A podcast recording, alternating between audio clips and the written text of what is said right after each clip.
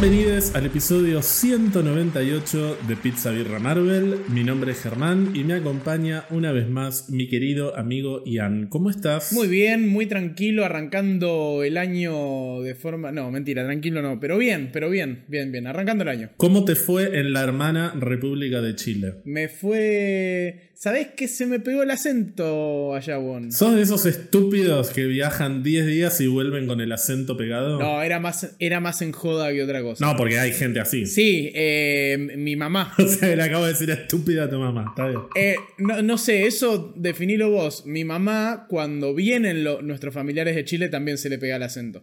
Y cuando va también. Eh, igual es pegadizo, tiene como una cosa divertida el acento chileno. Es como que termina ahí con una cosita medio arriba, bueno. A mí siempre me dicen malo culo desinstala cuando estoy jugando al Valorant. Bueno, pero me di cuenta que el chileno online es muy distinto al chileno de verdad. Como que no son las mismas personas las que te cruzas en la calle que las que están jugando juegos online. Por ahí la, la señora tan amable que me atendió en el pueblo de mi prima en el café, en el único cafecito super cute, super kawaii que había.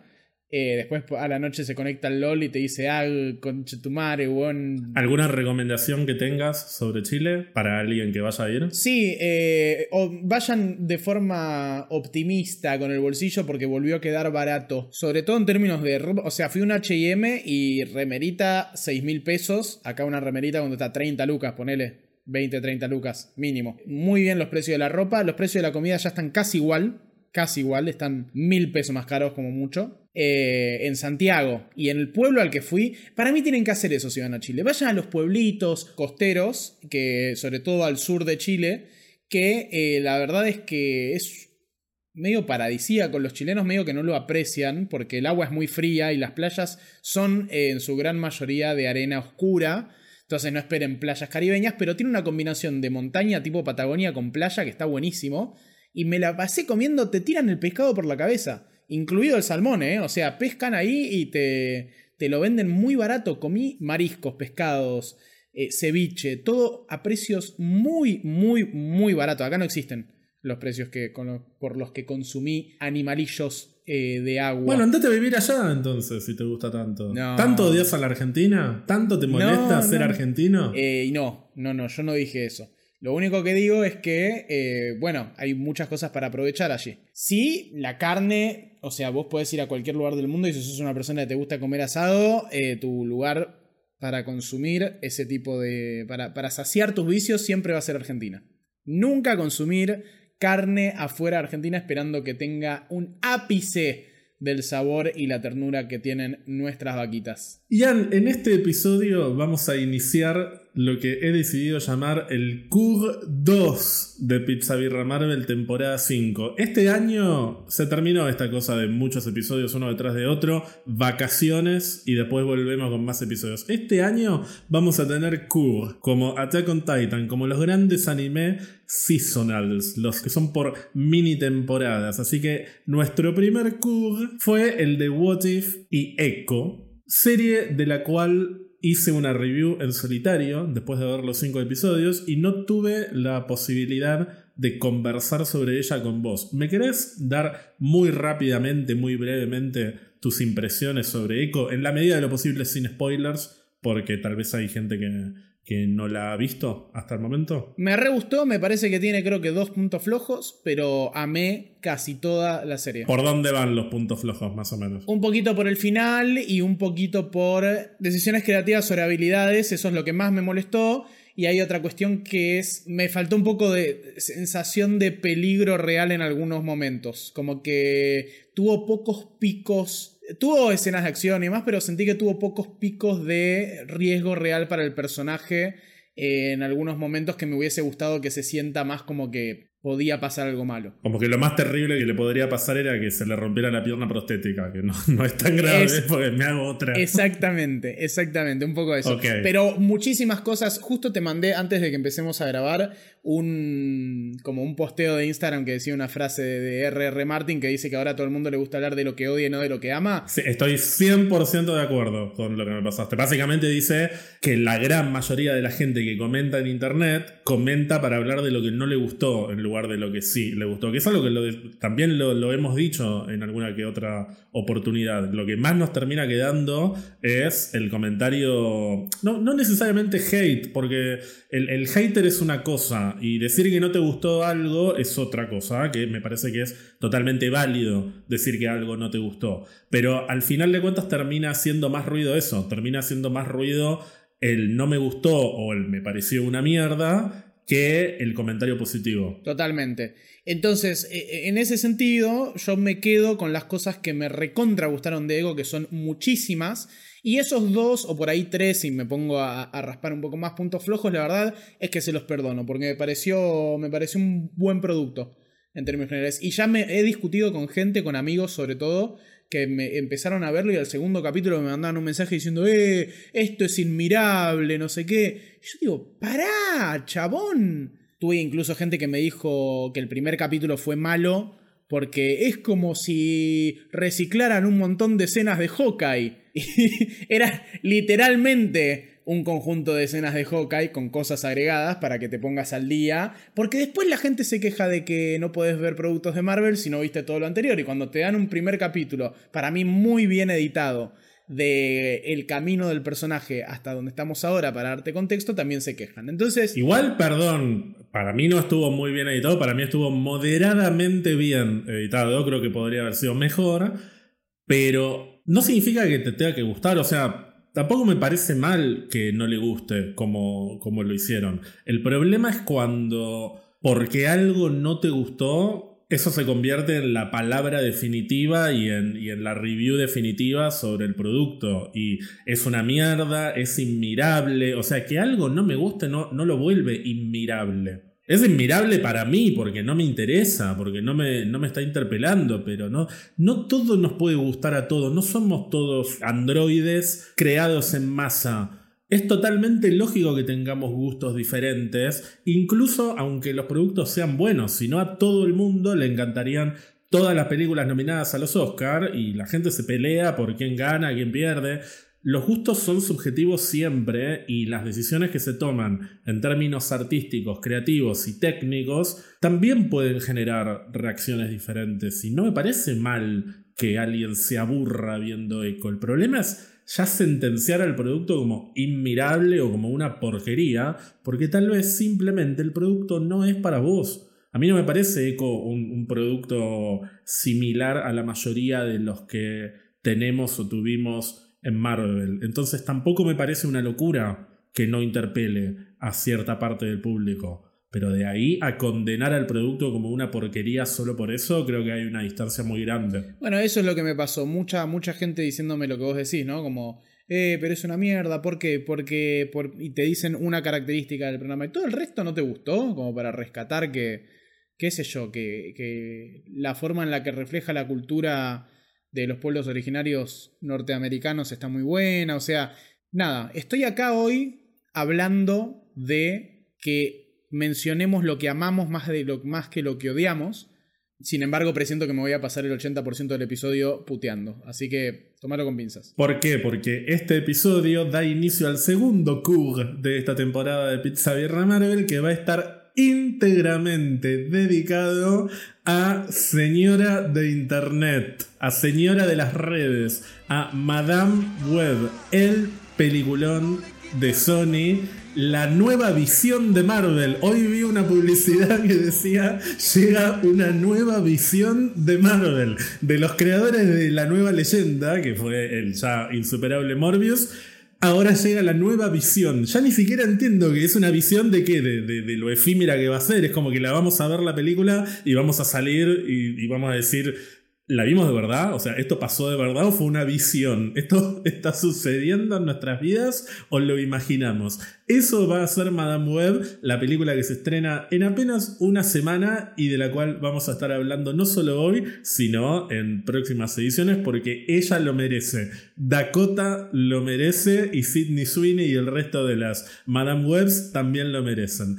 Pero antes de meternos con eso, Quiero mencionar algunas novedades de los últimos días y anticipar algunas cositas que van a pasar muy pronto. Lo primero que voy a decir es que está casi confirmado que se viene el primer trailer de Deadpool 3 o el nombre que vaya a tener la película, que yo cruzo los dedos para que se llame Deadpool and Wolverine o algo por el estilo, porque me parece que tiene que tener un título así como recontrapotente, recontrapochoclero. Festeja el país, ¿eh? Deadpool and Wolverine me parece un gran título. ¿Te acordás cuando yo decía que Spider-Man No Way Home era mi motivo de, de, de existir durante ese año? Sí. Estamos en una situación similar con Deadpool. Bueno, pero hace un mes me dijiste que estabas así y que ahora se te había pasado por completo el entusiasmo. Y ahora volvió el logo, el nuevo loguito que vimos en la gorra de Kevin lo hizo volver todo. Entonces, tipo, los pide todo de la cabeza en la plaza del barrio. Termo, termo, termo. Está bien, pero faltan cinco meses todavía. O sea, ¿vas a estar así cambiando todo el tiempo? Porque es un poco esquizofrénico. Sí. Pero con Spider-Man me pasó lo mismo, ¿te acordás? Que era como bajaba la manija, subía la manija, bajaba la manija para no emocionarme. Voy a estar en esa. Y al, al, último día voy a decir, no, seguro es una mierda la película, para que cuando vaya me sorprenda. Este domingo 11 de febrero se lleva a cabo el Super Bowl, que es la final de la Liga Nacional de Fútbol Americano, en la cual ocurren siempre dos cosas que nos importan a todos y que ninguna de las dos tiene un pito que ver con el deporte. O sea, a nadie le interesa el partido. A todos nos importan dos cosas. Una es el show, el show musical de, medio tiempo, que este año, si no me equivoco, lo hace Usher. O sea, lo sacaron ahí de, de la heladera. lo descongelaron ayer. Iba a contar DJ's gonna follow sin love again. Me no muero. tema de mierda que tiene.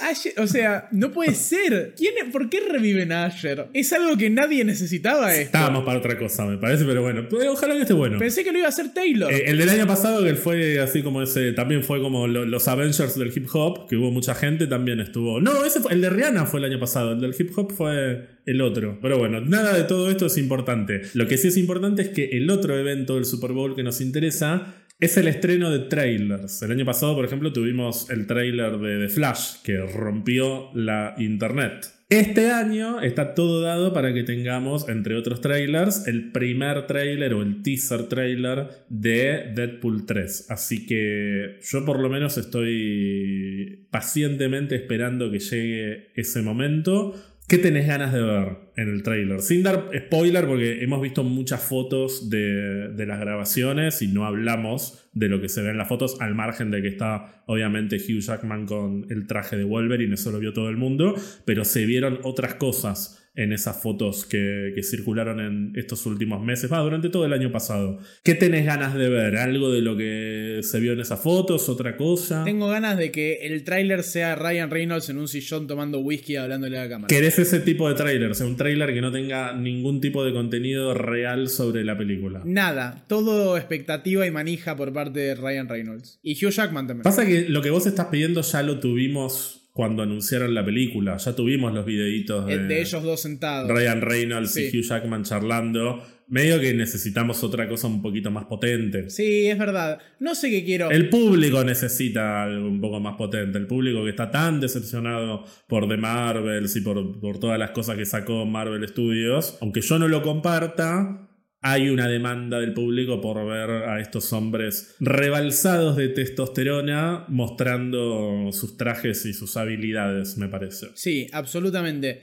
Yo, por mí, que me sorprendan, que sea un tráiler alternativo. Y es más, me gustaría mucho que la gente que está esperando con ansias la película siga esperando y no, no, les den nada de información. Yo creo que va a ser cortito, o sea, va a ser escueto, va a ser moderado, no va a estar repleto de cosas, pero sí me parece que van a aprovechar que durante todo el año pasado y este año vimos 800 millones de fotos de ese set de grabación que realmente parece que toda la película transcurre en ese lugar porque todo lo que vimos es de esa porción de la grabación, debe haber un millón de cosas que no vimos. Pero me parece que ya que circuló tanto de esa parte de la película, el tráiler va a tener alguna que otra escena que tenga que ver con eso. Seguro, seguro.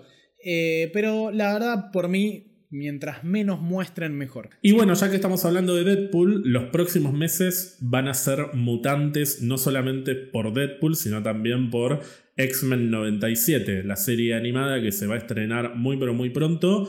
Probablemente a mediados de marzo, de acuerdo a las versiones que están circulando. No me sorprendería que también tuviéramos un trailer en los próximos días, no sé si en el Super Bowl, pero, pero dentro de no mucho, porque ya circularon un par de imágenes que parecen ser de un trailer y hay versiones que dicen que el trailer está en camino y si la serie se va a estrenar en marzo, tiene todo el sentido del mundo. También a finales de marzo va a salir un cómic precuela que se va a llamar también X-Men 97, que van a ser cuatro números y que van a servir como introducción a esta, a esta nueva serie, así que creo que está todo dado para que X-Men 97 llegue en marzo. Vos ya me habías dicho que estabas entusiasmado por esto. En este instante, ¿bajaron esas expectativas? ¿Te importa mucho, poco? Subieron porque vi las imágenes promocionales que salieron en los últimos días y me manigió mal. El estilo de animación me encanta.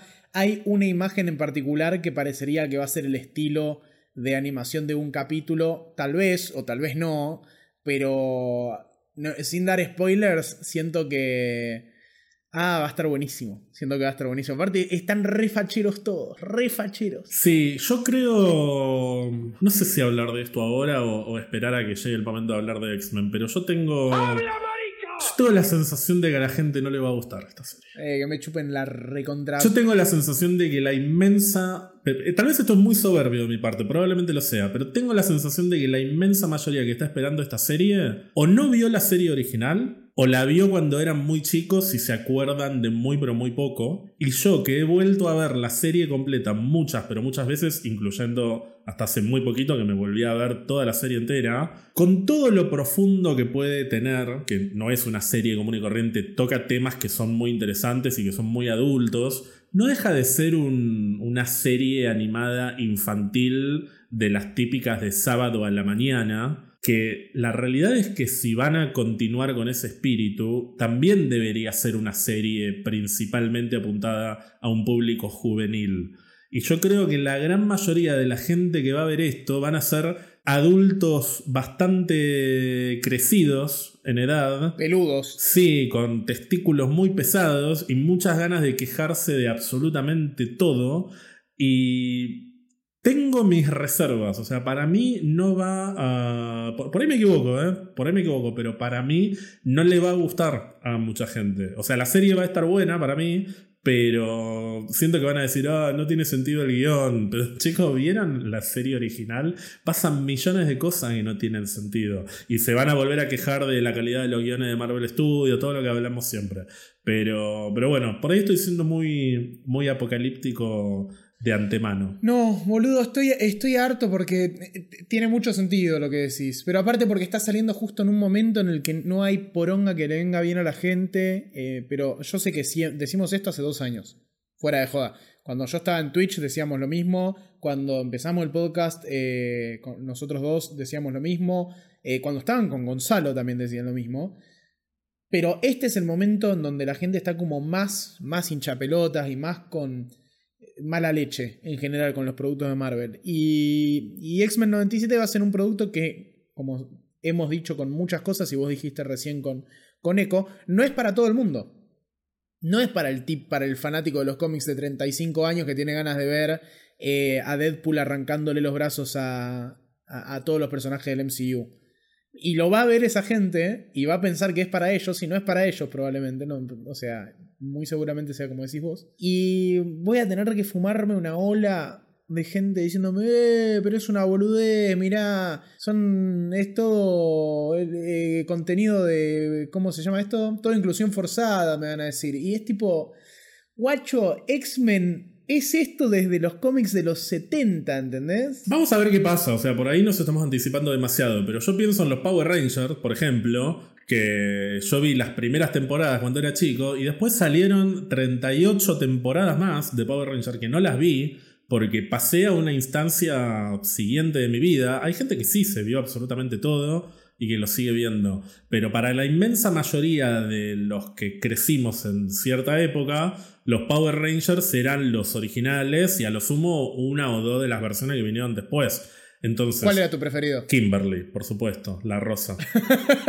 y de hecho. ¿En qué momento te diste cuenta? Y de hecho me puse muy contento cuando fui a ver la primera película en la que en un volantazo al canon, Kimberly pilotea el Megazord. A diferencia de la serie que lo pilotea em, Jason. ¿Por qué dijiste la primera película y una segunda? Hay muchas películas. O sea, está la película, la que salió hace algunos años, por ejemplo, que fue un reboot, que también la fue a ver toda la gente. Que... Ah, yo digo el reboot. Claro, pero hay otras películas. Hay, hay por lo menos dos con los originales, no me acuerdo. Sí, pero estuvo bien el reboot. Pero a lo que voy con esto es a que no todo lo que nosotros recordamos como, como maravilloso no es que no lo fuera, sino que lo recordamos de, una manera que, está atravesada por el cristal de la nostalgia. Entonces, no nos sorprendamos en exceso si cuando vemos X-Men 97 tiene el espíritu de una serie infantil de los 90 que se emitía los sábados a la mañana en Estados Unidos o de lunes a viernes a las 4 de la tarde en Fox Kids y yo la veía mientras tomaba la merienda después de hacer la tarea del colegio. Pero... Porque en este momento de mi vida yo consumo otro tipo de producto, consumo True Detective, por ejemplo. Entonces no le puedo pedir a X-Men 97 que sea una serie de la misma calidad que True Detective Night Country. Hay que dejar a los niñas ser niñas y los adultos pueden consumir todo lo que quieran, incluyendo productos de niñas, pero sabiendo que van a ver un producto de niñas. ¿Entendiste, Raúl? Ah, yo creo igual, ahora con esta conversación que tuvimos, veo un ápice de luz. Eh, porque pasa algo muy curioso. Yo estoy intentando ver, intentando ver, no, dejo de fondo cuando estoy trabajando a veces. Eh, empecé a poner Dragon Ball de cero. Desde Dragon Ball Z. Desde cero, desde Raditz en adelante. Y lo que me doy cuenta es que es inmirable la original. Es inmirable, pero aparte es inmirable por el ritmo, es inmirable por, por, eh, la calidad de la animación, es inmirable por un montón de cosas. Entonces me fui a Dragon Ball Kai, que es como la remasterización, que conserva gran parte de la animación original, pero tiene varios retoques, un par de planos nuevos y se saltea muchísimo de esos momentos tediosos donde hay dos personajes mirándose y solo enfocan la cara y te ponen los pensamientos de fondo. Lo que me doy cuenta con eso es lo siguiente. Yo cuando miro los productos de Dragon Ball de hoy en día, a excepción de un par de cosas de Dragon Ball Super que no me gustaron, pero las películas de Dragon Ball de hoy en día me gustaron en términos generales, aunque sean orientadas a niños, porque la calidad del producto que yo veía cuando era chico ha avanzado al punto tal que aunque sea para chicos me parece disfrutable. Cuando vuelvo a ver eso, a ver el original de Dragon Ball Z, veo que claramente está influenciado por la nostalgia mi gusto por Dragon Ball porque lo original no me parece tan mirable hoy en día. Yo creo que con X-Men puede pasar algo parecido. Si vos agarrás hoy en día y mirás la original, hay momentos, yo vi más o menos la mitad, eh, hace no mucho, hace un par de un año o un año y pico, hay momentos en donde ya sea por la animación, eh, por el guion o demás, te da bastante cringe. Seas adulto, seas niño, me parece que hoy en día te va a pasar eso.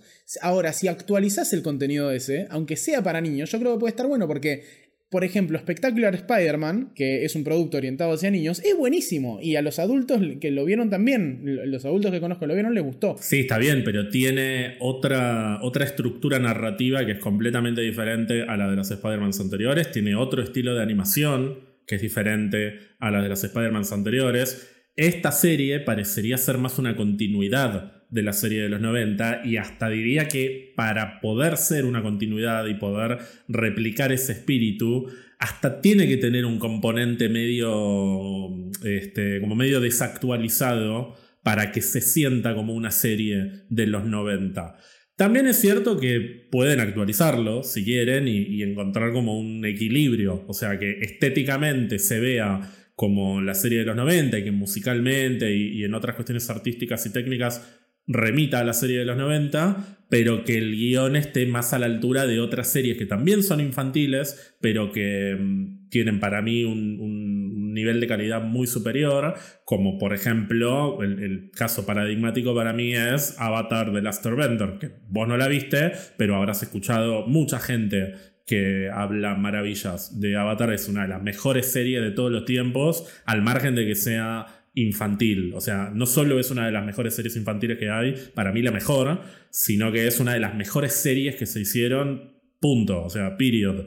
Así que también se pueden actualizar un poco y dar un, un mejor producto, pero bueno, no nos volvamos locos si X-Men 97 resulta ser una temporada 6 de una serie de los 90. Simplemente eso, digo. Y bueno, antes de hablar del tema que nos compete, no quiero dejar de mencionar unas noticias sobre casting. No voy a hablar de Cuatro Fantásticos todavía, aunque en cualquier momento tendríamos que hablar de Cuatro Fantásticos. Ya va a salir la confirmación de quiénes serán los integrantes de esta familia. Medio que ya está circulando, pero no lo vamos a decir, lo vamos a hablar cuando esté confirmado y punto. Pero sí me puso muy triste que se bajaron o se tuvieron que bajar, porque también se empezó a especular que se bajaron por la calidad del guion, una sarta de pavadas que estuve leyendo, pero bueno, se tuvieron que bajar de Thunderbolts Steven Yeun y Ayo Edebiri, que eran justamente dos de los actores que más ganas tenía de ver en esta película. Y en ambos casos se trata de actores que se sumaron en una instancia muy tardía, porque no son parte del, elenco principal, o sea, no son los protagonistas, así que se sumaron después. Y por todo lo que pasó el año pasado, la huelga de guionistas, la huelga de actores, como que se desajustó todo y las agendas ya no dan. En ambos casos dieron la, la misma explicación y hasta dijeron que les daba bronca y que querían estar en, otro, en otra producción de Marvel, o sea que ojalá se les dé. Recordemos que Steven Yeun iba a interpretar al personaje Sentry y ya se está hablando de un actor que se llama Lewis Pullman como el que interpretaría finalmente al personaje en la película. Lewis Pullman es un actor que hasta hace muy poquito estuvo en una miniserie de Apple TV que se llama Lessons in Chemistry, protagonizada por Brie Larson, y también estuvo en Top Gun Maverick y en otras películas. Y en el caso del personaje de Ayo Edebiri, que no se sabe muy bien a quién iba a interpretar, la que la va a reemplazar, entre comillas, va a ser Geraldine Viswanathan, que es una actriz que a esta sí que no la tengo tanto. Estuvo en, en, una comedia que se llama Blockers y en otras películas, pero yo solamente la escuché ponerle la voz a un personaje muy secundario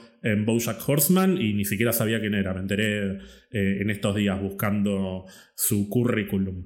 Así que nada, me puso muy triste que no estén Steven Yeun y Ayo Edebiri, pero igual tengo muchas ganas de ver Thunderbolts. En tu caso, esta película sigue ocupando el último escalón de la pirámide de hype. Sí, lo cual es algo muy bueno porque siento que con cualquier mierda que me tiren me voy a sorprender muchísimo. Puede ser una sesión de fotos la película con una voz narrativa que vaya contando lo que pasa y yo me iría muy satisfecho del cine. Puede ser una visión. Puede ser la nueva visión de Marvel, puede ser. La nueva visión de Marvel va a ser... Yo no, no, entiendo. ¿Qué? No sé qué significa. No sé, o sea, ya ni siquiera, es muy abstracto, pero me gusta. Me gusta porque es eh, arte conceptual, es arte pop. Dios mío. Es vanguardia esto. No, no, no sé qué es. No se entiende qué es. La nueva visión de Marvel es Dakota Johnson, la hija de Don Johnson y Melanie Griffith que va a interpretar a Cassie Webb, que es la, versión joven de Cassandra Webb, más conocida como Madame Webb, también conocida como Señora de Internet. Madame Webb va a ser la cuarta película del Sony Pictures Universe of Marvel Characters, es decir, el Spunk, el universo de personajes de Spider-Man sin Spider-Man, que recordemos empezó en el año 2018 con Venom, continuó en el año 2021 con Venom Let There Be Carnage y en 2022 tuvimos la tercera entrega de este universo, que fue la ya icónica, legendaria y me atrevería a decir película de culto Morbius. Madame Web va a ser la cuarta película de este universo, aunque no se sabe muy bien en qué universo transcurre porque parece que no va a ser el mismo de Venom y Morbius, pero para mí eso es lo de menos, porque Madame Web ya de por sí es un personaje multiversal, entonces no importa en qué universo esté. Esta misma versión de este personaje desde el universo X en el cual esté, se puede contactar con, con Venom y Morbius. Ojalá, ojalá que al final de la película extienda su, su comunicación a través de la red del destino y le hable a Venom y Morbius para, para decirle que está planeando algo muy intrigante para futuras entregas. Tal vez Sony esté haciendo algo como pensando, bueno, Marvel está haciendo, está intentando hacer buenas películas y le va como el orto, ¿por qué no... So va, le va como el orto. Y tiene muchas críticas y hay muchos haters dando vueltas. ¿Por qué no intentamos hacer películas de mierda a ver si nos va bien y la gente nos, nos, nos aclama? No quiero dejar de mencionar que así como Madame Web va a ser la cuarta película del Spunk, este año se supone que vamos a tener dos películas más, es decir, la quinta entrega que va a ser Craven el Cazador y la sexta, que yo la tomo con pinzas, no sé si realmente llegará este año, pero en principio está anunciada para noviembre de 2024, que es la tercera parte de Venom. Pero la gran, gran, gran noticia de la cual todavía no hablamos y que tiene que ver con el Spunk. Ay, ya sé que me vas a decir, la concha de la lora. Es que no puede ser. A pesar de que Bad Bunny se bajó del proyecto, sigue en desarrollo la película de El Muerto. Es decir que una película cuya sola existencia se debe a que le dieron un listado de personajes a Bad Bunny y Bad Bunny eligió El Muerto, pero después se fue. Bueno, esa película va a continuar, pero sin Bad Bunny. Es, Qué triste. Yo cuando digo que Sony es arte conceptual, me parece que Qué triste. está clarísimo todo. Vos decís que no la vemos. No la vemos, no la estamos viendo. O yo por lo menos trato de verla, pero están más allá, están 20 pasos adelante. Y son japoneses. ¿Qué te produce esto de, de que vayamos a tener el muerto sin Bad Bunny? Asco, repulsión, estoy hinchado las pelotas. Que es como hacer, no sé, el programa de Susana Pero sin Susana. o cuando hacía cuando hacía almorzando con Mirta, pero era Juana, por ejemplo. O sea, es, muy. Es como hacer un, un spin-off de Los Simpson eh, de el, el chico de Shelbyville del capítulo en el que se llevan mal con Shelbyville, ¿entendés? No, no tiene nada de sentido. Es más, eso tendría más sentido porque podría llamarse Shelbyville. ¿Quién podría interpretar a el muerto? No, no me acuerdo el nombre, ni en pedo me acuerdo el nombre de civil del personaje, pero ¿quién podría ser el, el que reemplace a Bad Bunny en esta película? J Balvin. J Balvin, ¿lo ves? J Balvin. Osuna. Osuna, Osuna puede ser, el negrito de ojos claros. Para mí es una gran oportunidad para el talento argentino. Yo pondría un Tiago PZK, un Rusher King, Un. Sí. Lucra. A mí me gusta mucho Lucra. Lucra puede ser. Callejero fino. Callejero fino da para, para el papel, me parece, ¿eh? Pasa que tiene que ser mexicano. Bueno, igual Bad Bunny tampoco es mexicano. Peso pluma. Peso pluma. Y, y- y podemos meter a Nicky Nicole ahí por la ventana. Sí, o María Becerra. Eh, Para mí tiene que ser una película 100% reggaetonera. Yatra. Pero ya tra reggaetonero. Bueno, latina. Latino. ¿Qué es eso? ¿En serio ese te parece el problema de la película? que no es reggaetonero. dibujo, dibujo la línea ahí. Ese es mi límite. Está bien. ¿Viste que dicen que va a juntar menos que Morbius? ¿El muerto o Madame Web? No, no, señora Internet. Pero estamos hablando del muerto. Sí, sí, pero estoy yendo a un punto, estoy yendo a un punto. Seguime. ¿Viste que dijeron que va a, a juntar menos que, que Morbius? Para mí tiene todo para romperla, Madame Web, y juntar más que para Morbius. triunfar en Sí. la taquilla. Mi pregunta es, si va decreciendo la cantidad de guita que juntan estas películas, ¿en qué momento empieza a ir a pérdida Sony insistiendo? O sea, acá hay madness. No, ya va a llegar Acá el hay momento que van a, locura. hacer a, van a hacer a la gorra las películas, las van a proyectar en Pero- centros culturales. Vas a ir al Gumont a ver, a ver qué vive en el cazador. Pero la pregunta es, ¿hay alguien que está completamente loco en Sony y que está diciendo tipo, No, la banquita, la banquita con esto. Puede ser también. Por ahí hay guita de los Yakuza metida acá, algo de eso. No, chabón, hay, hay un problema que vos tengas como proyección inicial para una película que se estrena en una semana. Que tengas como proyección inicial que le vaya peor que la anterior, que fue un fiasco. Y proyectes de acá a tres películas hacer una de un personaje que no le importa a nadie, que nadie tiene ganas de ver, que nadie pidió. Es peor que Asher esto, muchísimo peor que Asher. Porque Asher fue una leyenda en su momento. ¿Quién mierda es el muerto? O sea, no, no, no. Boludo, me hace subir la presión todo este tema. La paso como el orto. Porque no entiendo. ¿Entendés? ¿Viste el sticker de Messi diciendo a vos te parece normal hacer siempre lo mismo? A ver si- hacer siempre la misma cosa.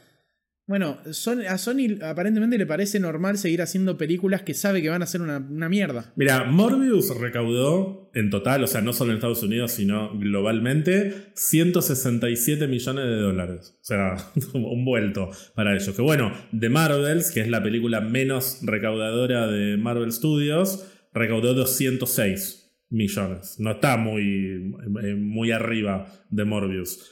¿Vos decís que Madame Web no va a pasar ni a The Marvels ni tampoco a Morbius? Para mí a Morbius la pasa. No, para mí no. Para mí no. ¿Sabes qué? Pienso. Para mí puede llegar a los 200 millones. Pienso optimistamente como vos y de repente me acuerdo del tráiler y digo la concha de la lora. ¿Quién va a querer ir a ver esto? Yo estuve leyendo los comentarios y no sé si son bots o qué, pero leo muchos comentarios de, me dan ganas de ver esta película. Soy yo siempre. Sos vos de distintas cuentas. No, pero no sé, boludo. Es una falta de respeto al cine. El otro día vi eh, la secuencia inicial de Star Wars Episodio 3, que es del 2005.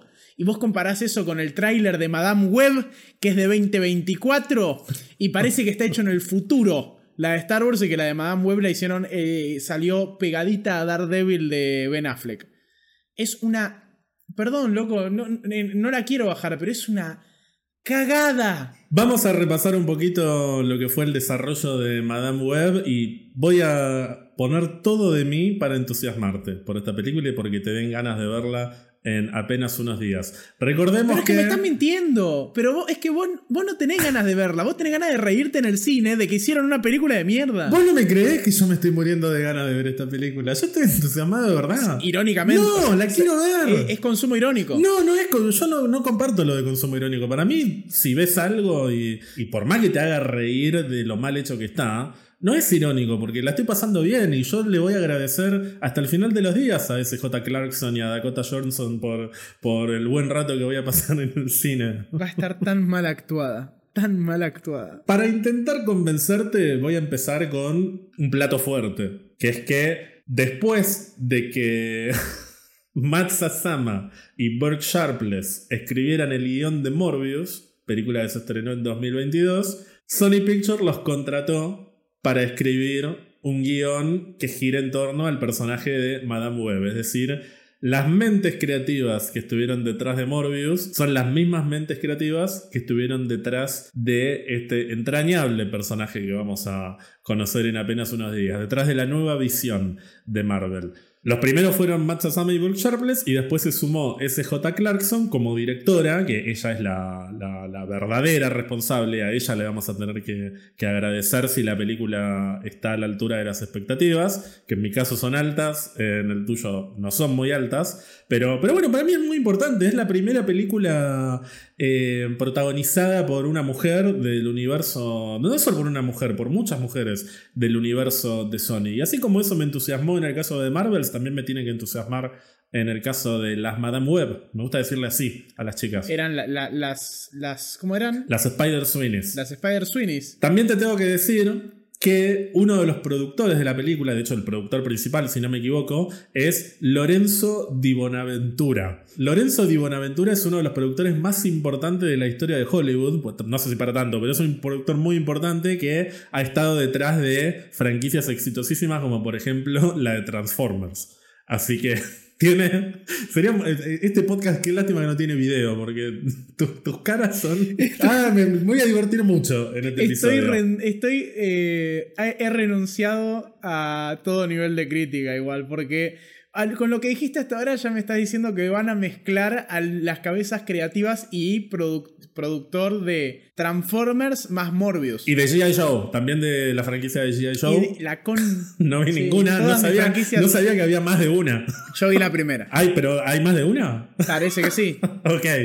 Te cuento que también Di Bonaventura pasó gran parte de los 90 como un ejecutivo muy importante de Warner Brothers Pictures. De hecho, fue el presidente internacional, o sea, el presidente global de producción de Warner Brothers. Y a través de Warner y de su propia productora, logró descubrir un proyecto como, por ejemplo, The Matrix. O sea, si The Matrix, la Matrix, existe como, como película y como franquicia, también es en parte gracias a Di Bonaventura. Así que no es todo Transformers y G.I. Show. También es el que, el que estuvo detrás de la compra, de la adquisición de los derechos de los libros de Harry Potter a J.K. Rowling, o sea, él es el que consiguió los derechos para Warner. Después, bueno, te puede gustar o no, pero las películas son emblemáticas. Sí. ¿O no? Sí. Eh, siento que por ahí ese tipo fue como desmejorando en términos de decisiones. No, no estoy tan de acuerdo, porque de hecho Estuve investigando un poco más sobre él y mm, fue parte de un documental que se llama Side by Side.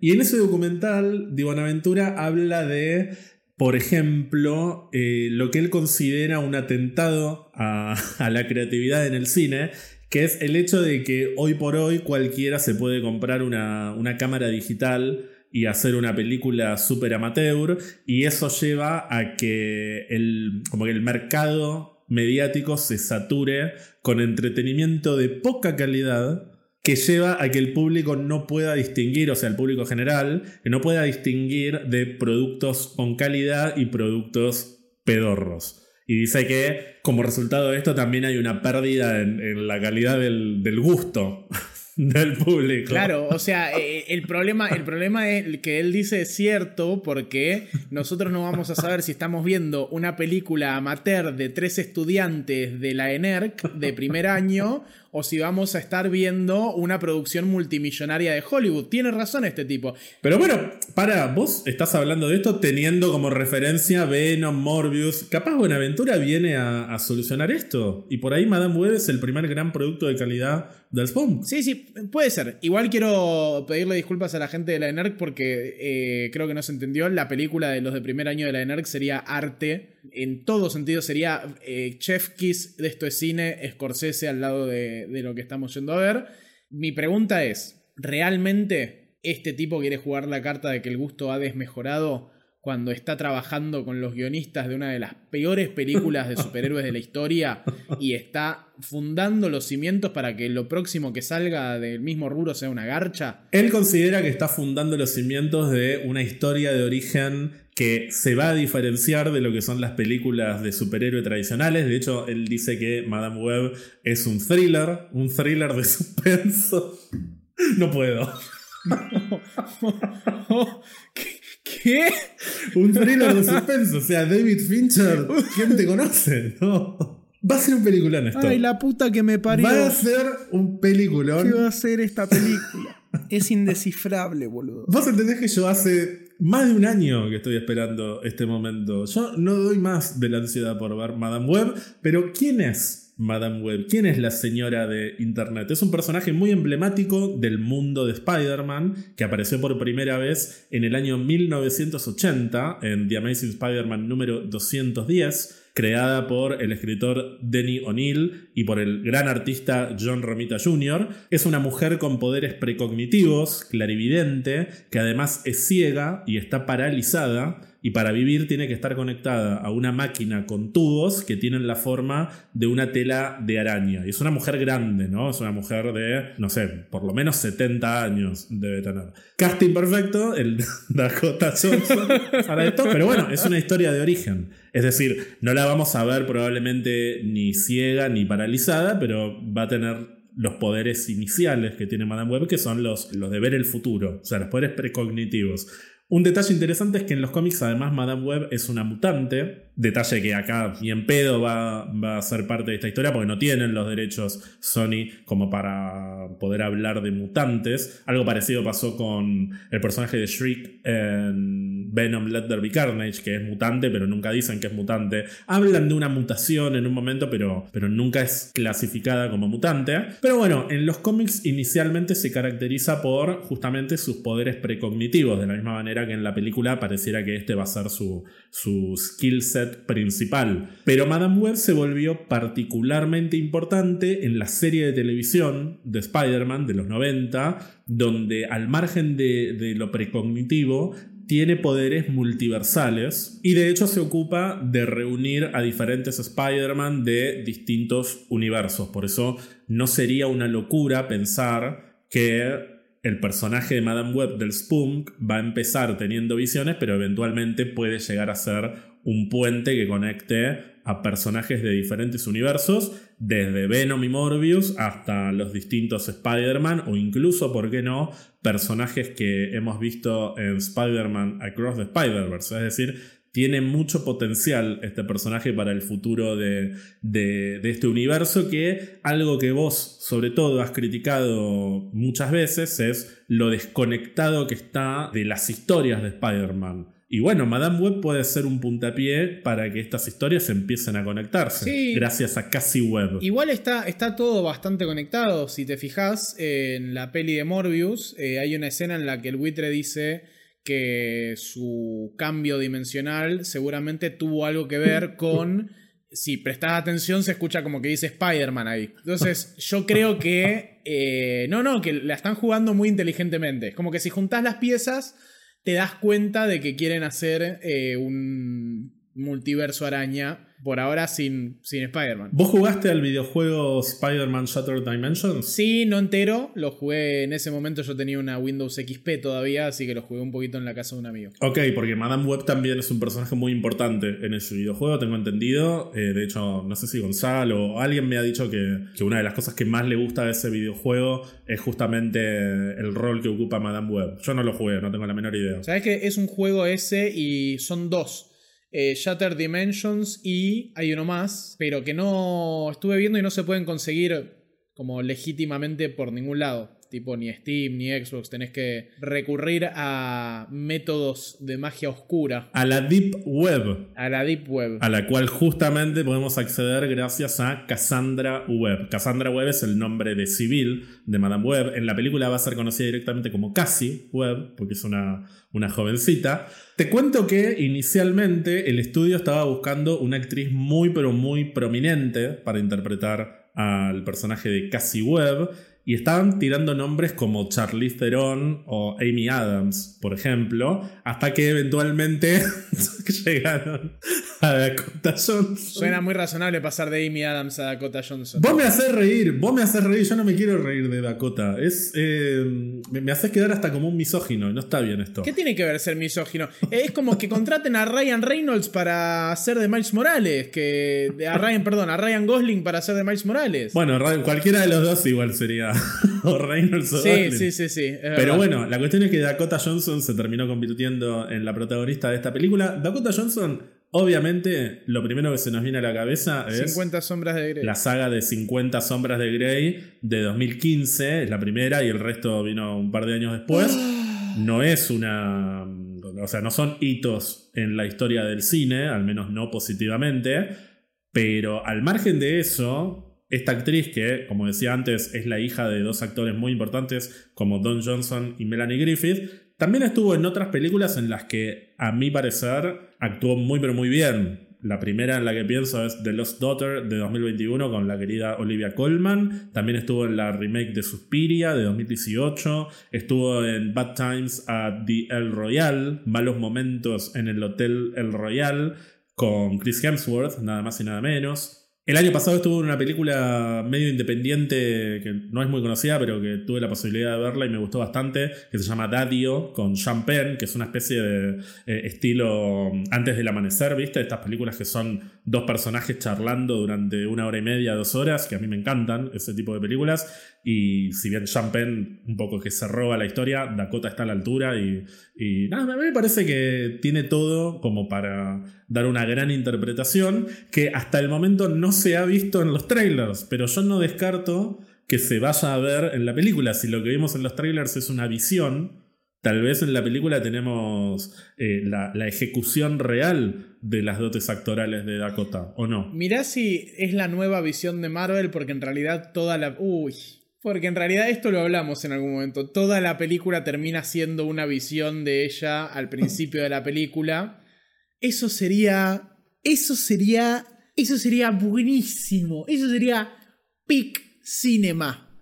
Eso, eh, eso es muy, muy, muy, muy, muy, muy posible. La nueva visión de Marvel. De hecho, por ahí termina con un texto, pantalla negro y un, un texto que diga, y con esta visión concluye el intento fallido de Sony por crear un Spider-Verse, le cedemos todos los derechos a Marvel, tengan buenas noches. Un giro argumental de ese calibre es lo menos que puedo esperar de dos guionistas como Matt Sasama y Burke Sharpless, que, como decíamos, fueron los escritores de la aclamadísima Morbius y que previamente trabajaron en películas como Dioses de Egipto y Power Rangers, justamente que estuvimos hablando Uy, de Power Rangers. ¡Qué mala que es la de dioses de Egipto, boludo! La puse en un vuelo, no me hace años que no me acuerdo a dónde carajo iba, me quedé pero planchado, no la pude seguir, boludo. Qué mala que es. Pero perdón, la Power Rangers de 2017 vos me dijiste que te gustó. Es que no, y no, también la escribieron Matt Sasama y no es tan mala, no es tan mala para mí la de Power Rangers. de- con lo que podés hacer una película, entre comillas, seria y actualizada de Power Rangers, me pareció decente. Pero la de Dioses de Egipto es muy mala, amigo. Perdón, igual no escribieron el guion, delinearon la historia. ¿De cuál? De Power Rangers. Ah, bueno, bueno. Igual bien, eh, yo repito la de Power Rangers. Tengo una pregunta. Yo pensé que los de Dioses de Egipto fueron los mismos que hicieron la de, eh, la de Dioses del Olimpo. No, esos fueron. fueron otros. Que hicieron una película igual de mala, con un estilo muy parecido. Pero bueno, el talento que está detrás de Madame Web está compuesto principalmente por Matt Sasama y Burke Sharpless, pero fundamentalmente por su directora, que como te decía es S.J. Clarkson, una directora británica cuyos créditos incluyen un montón de series, entre ellas Ugly Betty, Dexter, House, Héroes. ¿Vos veías Héroes o no? Sí, Héroes me, me ha gustado mucho en su momento. Creo que si la vuelvo a ver ahora me mato, pero había cosas muy raras. Bueno, ha dirigido algunos episodios de Héroes. En el año 2019 estuvo a cargo de desarrollar un spin-off de Game of Thrones que finalmente nunca vio la luz. Se filmó el primer episodio, el piloto, y de hecho en estos últimos días circularon por algún motivo algunas imágenes de ese episodio, que esta serie iba a estar protagonizada por Naomi Watts. Y bueno, SJ Clarkson dirigió ese episodio y iba a ser la, la productora ejecutiva de la serie, pero finalmente no decidieron avanzar con otra historia que terminó siendo House of the Dragon. Pero tal vez el detalle más interesante para nosotros, al menos, de la filmografía de SJ Clarkson, es que fue directora y productora ejecutiva tanto en Jessica Jones como en Defenders. No es que dirigió todos los episodios, en ambas series dirigió solamente dos, pero yo me acuerdo sobre todo de los episodios que dirigió de Defenders, que fueron los primeros, que me había parecido muy interesante cómo, cómo jugaban con los colores para mostrar las diferentes escenas en las que aparecía cada uno de, de los personajes, porque de hecho los primeros dos capítulos ni se cruzan los Defenders y se juega mucho con el rojo para Daredevil, con el azul y el violeta para Jessica Jones, con el amarillo para Luke Cage y con el verde para Iron Fist. ¿Te estás riendo por algún motivo? Qué hijo de puta, mirá lo que estás rescatando, boludo. Primero, está todo bien igual. Vení dando como. Vení dando un buen currículum de la mina, pero no me empieces a rescatar Defenders.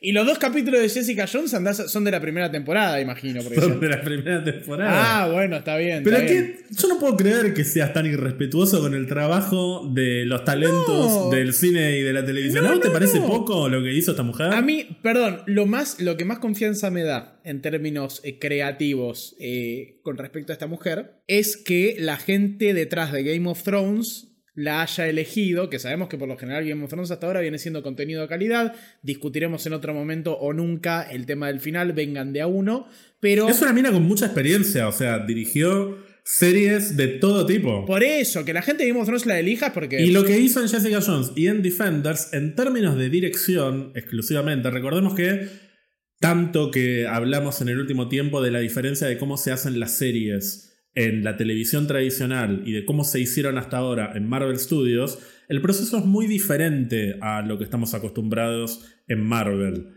Es decir, los directores de las series de Marvel Studios hasta el momento han funcionado de alguna manera como la última palabra de la serie, por lo menos en, ese nivel. Obviamente que siempre arriba va a estar Kevin Feige y la gente de Marvel en general, pero el gran responsable de que Secret Invasion haya sido lo que fue fue el director. Los grandes responsables de que Loki haya sido lo que fue fueron los directores, más incluso que los guionistas. Mientras que en el resto de los productos televisivos, en la inmensa mayoría de los productos televisivos que no son de Marvel Studios, las responsabilidades son distintas. Está la figura del showrunner, que es una especie de productor que también dirige y que también escribe, pero en cada episodio suele haber directores distintos que se tienen que básicamente acomodar o, ajustar a lo que les dicta el showrunner y jugar con esos elementos de la manera que pueden. Algunos se lucen más y otros hacen cosas un poco más genéricas, pero por ejemplo hemos tenido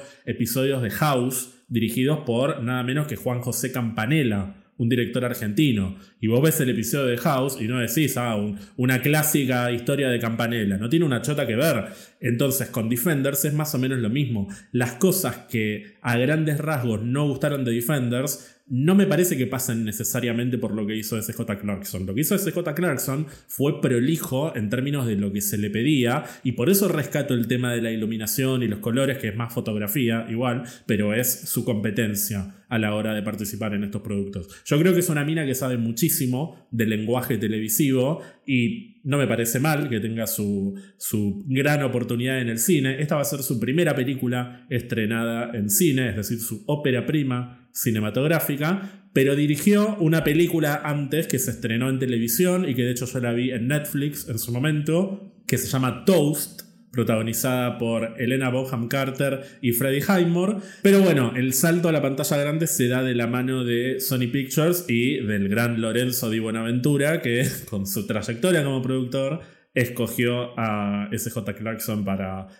llevar a la vida a Cassie Webb. ¿Te logré vender un poquito a la directora o no? Sí, a, la directora sí, no, no, no, no, no. A ver, eh, no, no tengo nada en contra de la directora, más allá de, me dio gracia el ejemplo de, Defenders por ahí, pero, pero posta que entiendo lo que me decís. Eh, Jan siempre cambia de opinión cuando Germán... No, la película me sigue pareciendo que va a ser una bosta. Entiendo que si es una bosta tal vez no sea culpa de la directora, tal vez sea culpa de los mismos chabones que hicieron Morbius. ¿Hay perdón para ellos? Hay perdón para ellos, pero también hay que decir que si bien el guion original es de Matt Sasama y Burke Sharpless, en los créditos finales, y esto es algo que, saltó a la luz cuando salió el primer tráiler y yo te dije de medio, no sé bien quién escribió esto, en los créditos finales, además de ellos dos, están SJ Clarkson y una tal Claire Parker. ¿Quién es Claire Parker? Probablemente sea lo más parecido a un Peter Parker que vayamos a tener en esta película, pero no.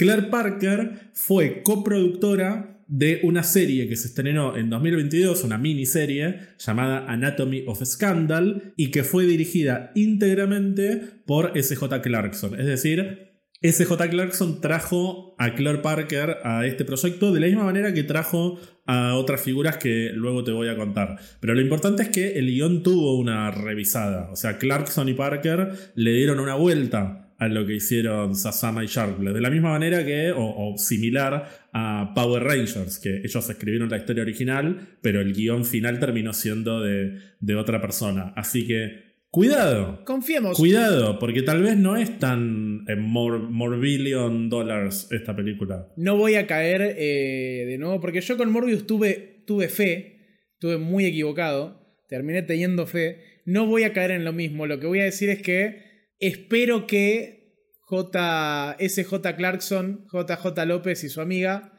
hayan hecho lo necesario para que esta película no, no, la choque. Morbius la chocó, que esta película no la choque.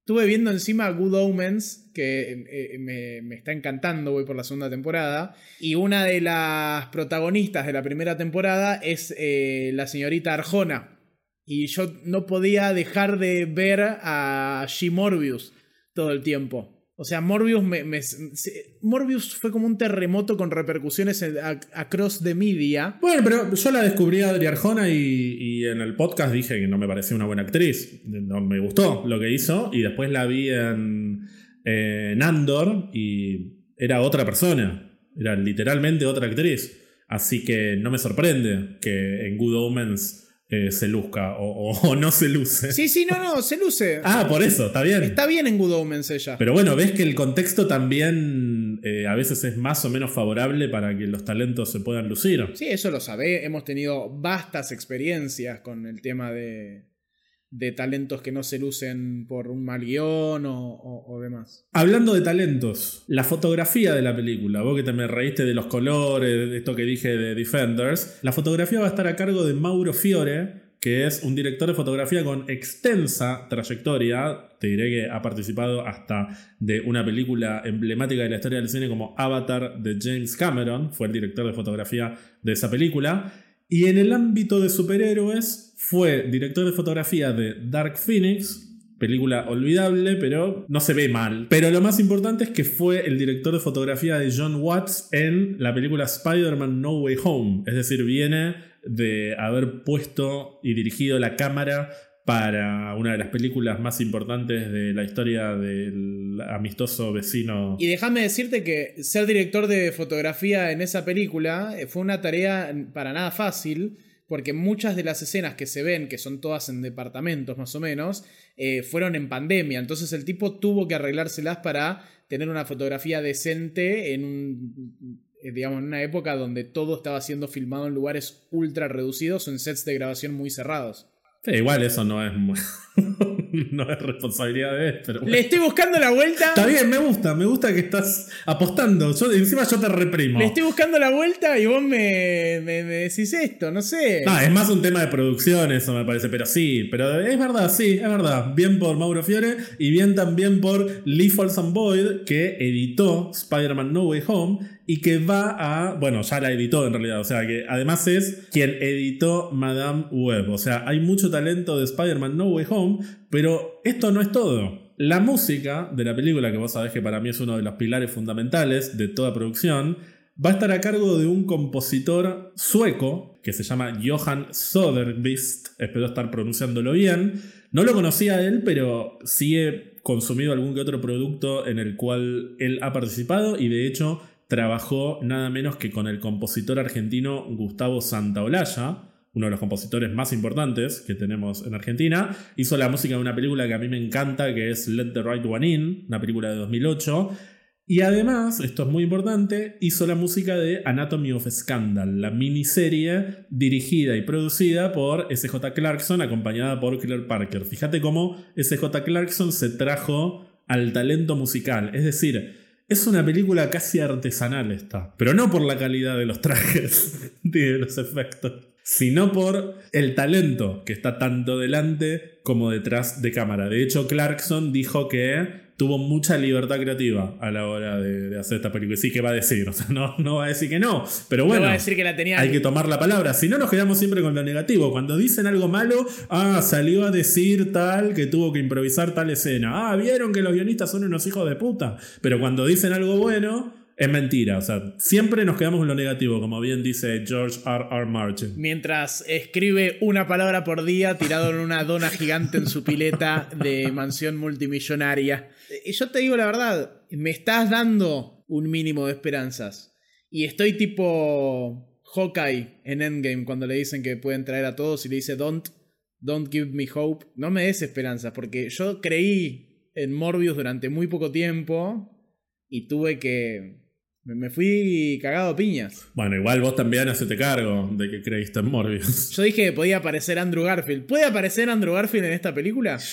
después hablamos de eso si querés. Yo no creo, pero bueno. Igual, si la diferencia entre una buena o mala película es si aparece Andrew Garfield, o sea, vos realmente ¿Me vas a decir que si aparecía Andrew Garfield en Morbius no, el resto de la película era igual? Iba a ser un garrón. ¿Eso la salvaba? Porque me parece un. Eh, con todo respeto, me parecería una visión muy obtusa de lo que es un contenido cinematográfico de calidad. Iba a ser muy perjudicial para Spider-Man, para la figura de Peter Parker y para Andrew Garfield si aparecía en la película de Morbius. Así que menos mal que no apareció. Hablando de los trajes artesanales, el gran MVP del trailer de Madame Web, el, Most Valuable Player, es el Spider-Man hecho con, con, telas compradas en 11, con todo el cariño del mundo que, le tenemos a los vendedores de tela de 11, pero parece hecho como demasiado artesanalmente ese traje. Pero lo lindo del traje está debajo. lo que está debajo del traje es Tagar Rahim, que es un, un actor bastante eh, bienaventurado en lo que respecta a su apariencia física.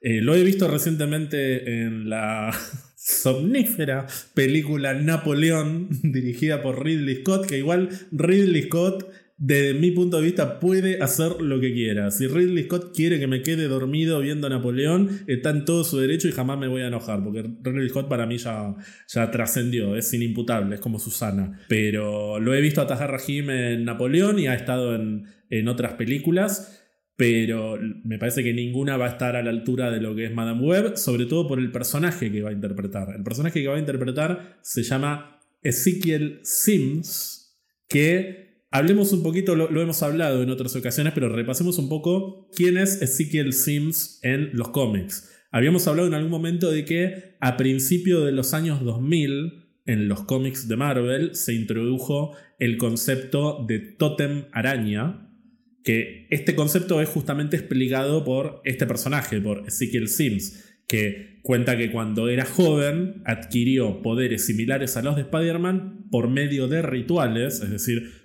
son poderes que tienen un origen místico, a diferencia de lo que veníamos conociendo de, Spider-Man, que es más un, un origen biológico o bioquímico. Y bueno, Ezekiel se encuentra con Spider-Man y le explica que la araña que lo picó era un tótem. O sea, la araña que picó a Peter era un tótem. Un animal místico que voluntariamente decidió pasar sus poderes a Peter Parker y que al hacerlo lo convierte en un objetivo de otros tótems animales. Por eso es que Spider-Man tiene tantos enemigos, entre comillas, animales, como son el buitre, Rhino, que es un rinoceronte, eh, Doctor Octopus, que es un pulpo, ponele, etc. Este es un concepto que, arruina por completo los cómics de Spider-Man. De ahí en adelante, todo lo que toca el tema del tótem o el multiverso es una reverenda verga. Bueno, y como parte de esto se introduce también a otro personaje que se llama Morlun, que es una especie de vampiro que se alimenta de tótems, es decir, viaja por diferentes universos para consumir personajes que tienen poderes vinculados a el tótem araña. Y bueno, en el año 2014 se vuelve a introducir al personaje de Morlun, pero esta vez con su familia, que son los herederos o los inheritors, como una familia de, entre comillas, vampiros psíquicos que vienen de otro universo y que se alimentan justamente de tótems araña de diferentes, de infinitos universos, podríamos decir. Esto da inicio a un evento muy importante del cual hablamos del año pasado, que se llama Spider-Verse. Pero bueno, lo importante de todo esto que estamos diciendo es que esta versión de Ezekiel Sims que vamos a tener en esta película es una especie de, fusión entre el Ezekiel Sims original y Morlun, este otro personaje que es el que va a alimentarse de los Totem Araña. Esto no lo digo yo, sino que lo dice nada menos que Michael Straczynski, que es un escritor de cómics de Spider-Man y que fue uno de los creadores de Ezekiel Sims y que por algún motivo está, está al tanto de lo que hicieron en Madame Web. Y, no, no mandó una carta de documento ni nada por el estilo, así que en principio parecería que... Y no, si es cómplice, si es cómplice el hijo de puta ese. Por Dios, que, que la araña haya elegido a Peter Parker arruina, hace caer todo el concepto de que Peter es un pibe normal, con defectos, con cosas buenas, es completa, tiene que ser aleatorio el evento de la araña, porque si no deja de tener sentido. No sabemos cuánto de todo esto va a ser importante para la película. Lo, único que sabemos que es importante es que el tipo va a ir a matar a personajes arácnidos, pero en principio no sabemos si va a estar el concepto de totem araña. Ojalá que esté, yo creo que esté, pero para que vos te brotes. O sea, la verdad que si está o no está no me importa. Pero sí me da la sensación, de esto podemos hablar un poco más eh, al final del episodio, pero creo que el componente multiversal va a estar en la película y que yo creo que lo que va a empezar como visiones va a terminar como universos. Y esto de alguna manera va a expandir a estos personajes hacia otros universos y que el concepto de Totem Araña puede terminar siendo, mal que te pese, importante para la mitología de las adaptaciones cinematográficas de personajes de Spider-Man. Sin Spider-Man. Sin Spider-Man. O con Spider-Man. No sabemos todavía. Pero bueno, ¿tenés ganas de ver qué hacen con Ezekiel Sims? No. Tengo ganas, tengo ganas de ver, o sea, yo eh, es lo que dije al principio. Tómenme con pinzas cuando digo lo de que vamos a empezar a hablar más de las cosas que amamos, de las que odiamos, porque en esta película yo me voy a sentar y yo todavía no sé, se puede dar una de dos líneas temporales. O me siento y voy a ver una comedia y la paso bomba, o me siento y voy a ver una película de Spider-Man, aunque sea sin Spider-Man, y la paso como el ojete. O sea, si es una comedia araña, si es Madame Risas, yo la voy a pasar de pelos. La Madame Web más loca del mundo. Sí, sí, sí, sí. La jaula de, la, de las. de las Madame Web. Si yo voy y me siento a ver. si yo me quedo pensando ahí en el cine. A ver cómo van a introducir a Spider-Man en el universo de Sony. La voy a pasar como el recontraorto, porque seguramente vamos a ver a Feto Parker, a Peter Parker, siendo perseguido por este muchacho y a las chicas tratando de proteger al feto Parker. Para mí la película va a ser... No sabemos, en principio lo que sabemos es que él las va a perseguir a ellas. Y en algún momento de la película Dakota va a decir, no sé por qué, pero tenemos que proteger a este bebé. Y todos van a decir, oh, sí, estoy de acuerdo contigo. Tengo una sensación muy rara. Creo que se llama sentido arácnido y tiene algo que ver con Spider-Man. Eh, tengo algunos detalles sobre eso. No quiero hablar mucho de, de esa posible línea argumental porque tengo algunos detalles que quiero esperar a ver qué hacen. O sea, a ver cuál es el resultado final. Porque tengo entendido que hubo reshoots y. ¡Qué bueno! ¡Qué bueno! Algo que siempre sale bien. Pero se cambiaron cosas importantes. yo creo que si te lo digo. Yo, creo que si te digo lo que me enteré que cambiaron, eh, no, no, la vas a ver. Me explota la cabeza. No, no vas al cine.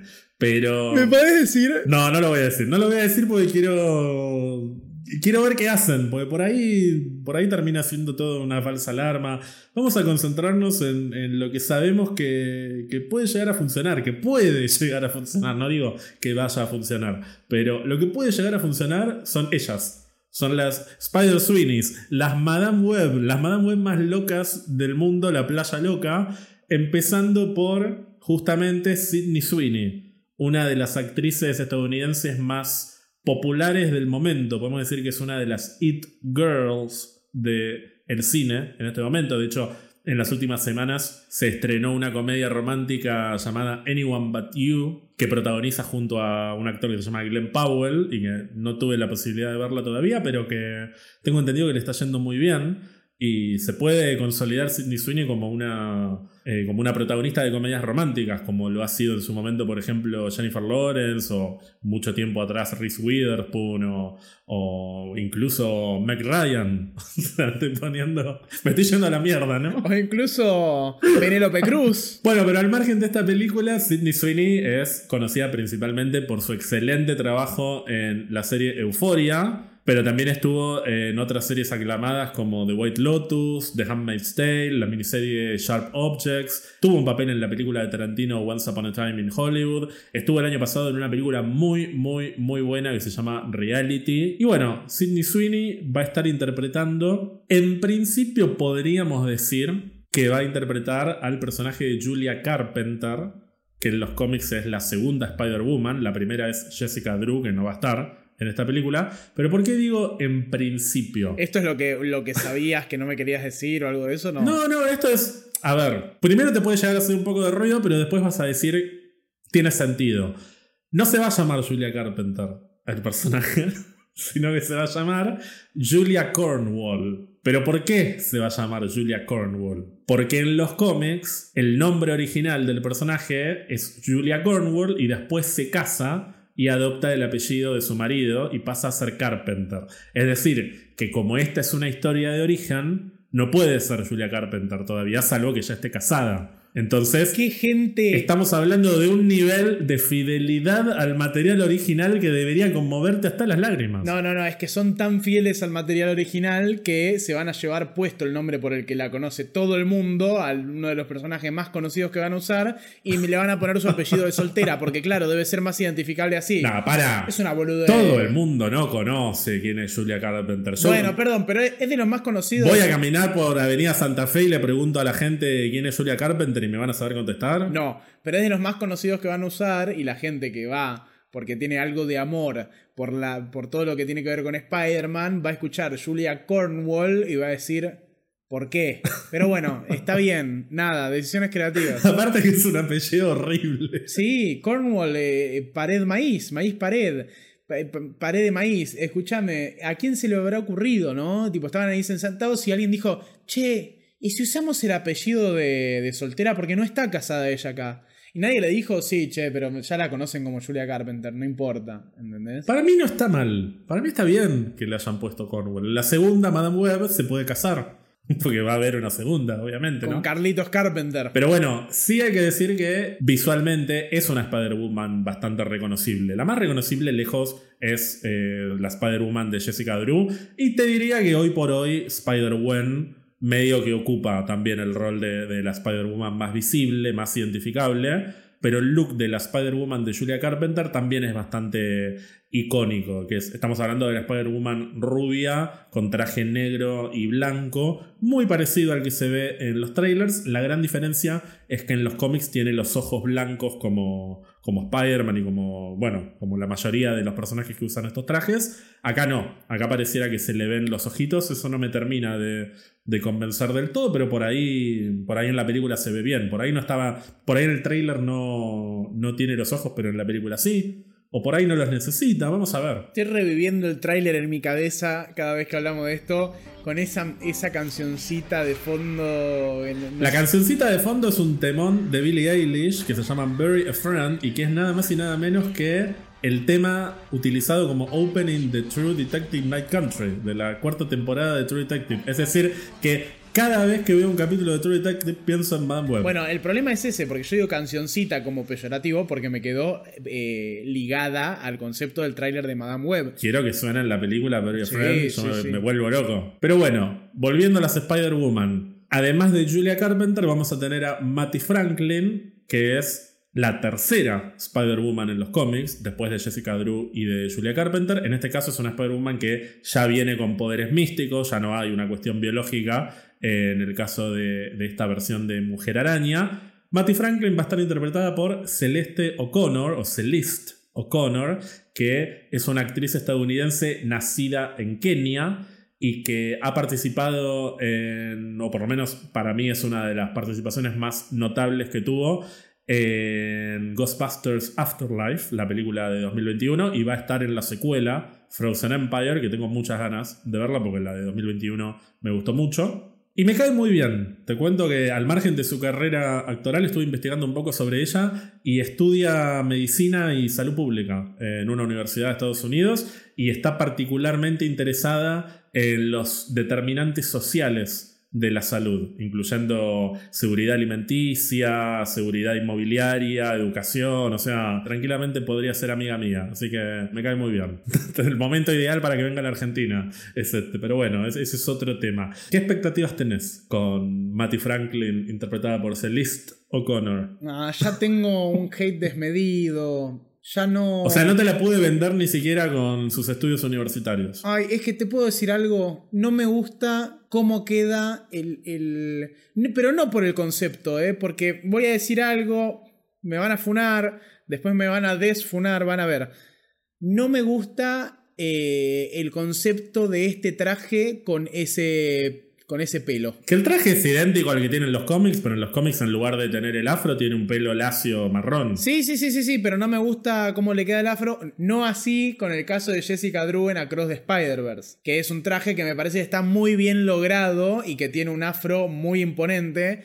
Esto no me gusta. Pero, no voy a remar por defenderte de esto, porque no, no, no le encuentro sentido, pero bueno. No sé, no me gusta, no me gusta. Perdón. No me, gusta, puede no gustarme. Eh, tengo derecho a que no me guste. No es porque no me guste cómo queda el afro en general, porque de nuevo, en Jessica Drew me parece me parece que queda muy muy bien, es como armónico. Hay algo que no me gusta. Por ahí no es el pelo, por ahí es la cara de cringe que pone esta muchacha. Por ahí me por ahí no sé, tengo que ver la película antes de quejarme tanto, por ahí me molesta el tráiler entero, pero acabo de googlear la foto del momento en el que hace como el, el, landing de superhéroe esta muchacha y mira cámara y yo me quiero morir del cringe. Esa recordemos es la que Dakota casi la atropella. Como bien le dicen en el trailer, You almost ran me over, le dice. Puta madre, no me va a gustar nada esta película. Pero bueno, repasemos. Jessica Drew, primera Spider-Woman, no está. Julia Carpenter, segunda Spider-Woman, está, pero es Julia Cornwall. Matty Franklin, tercera Spider-Woman, está.